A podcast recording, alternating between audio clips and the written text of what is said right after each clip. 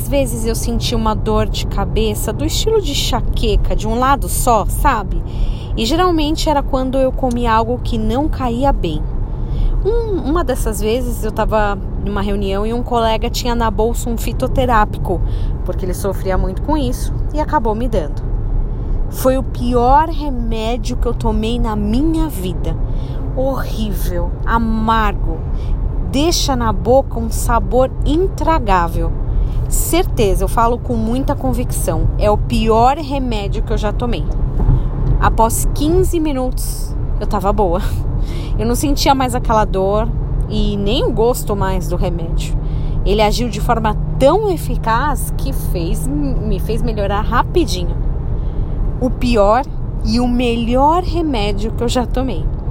É estranho, né, que alguma coisa possa ter ao mesmo tempo dois adjetivos tão antagônicos, é até parece contraditório.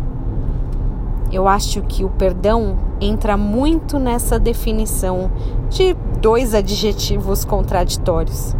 Você já experimentou pedir perdão para alguém ou perdoar alguém que te deixou chateado?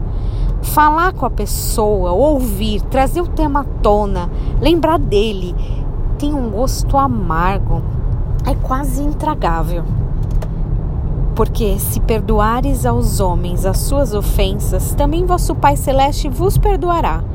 Se, porém, não perdoares aos homens as suas ofensas, tampouco vosso Pai vos perdoará as vossas ofensas.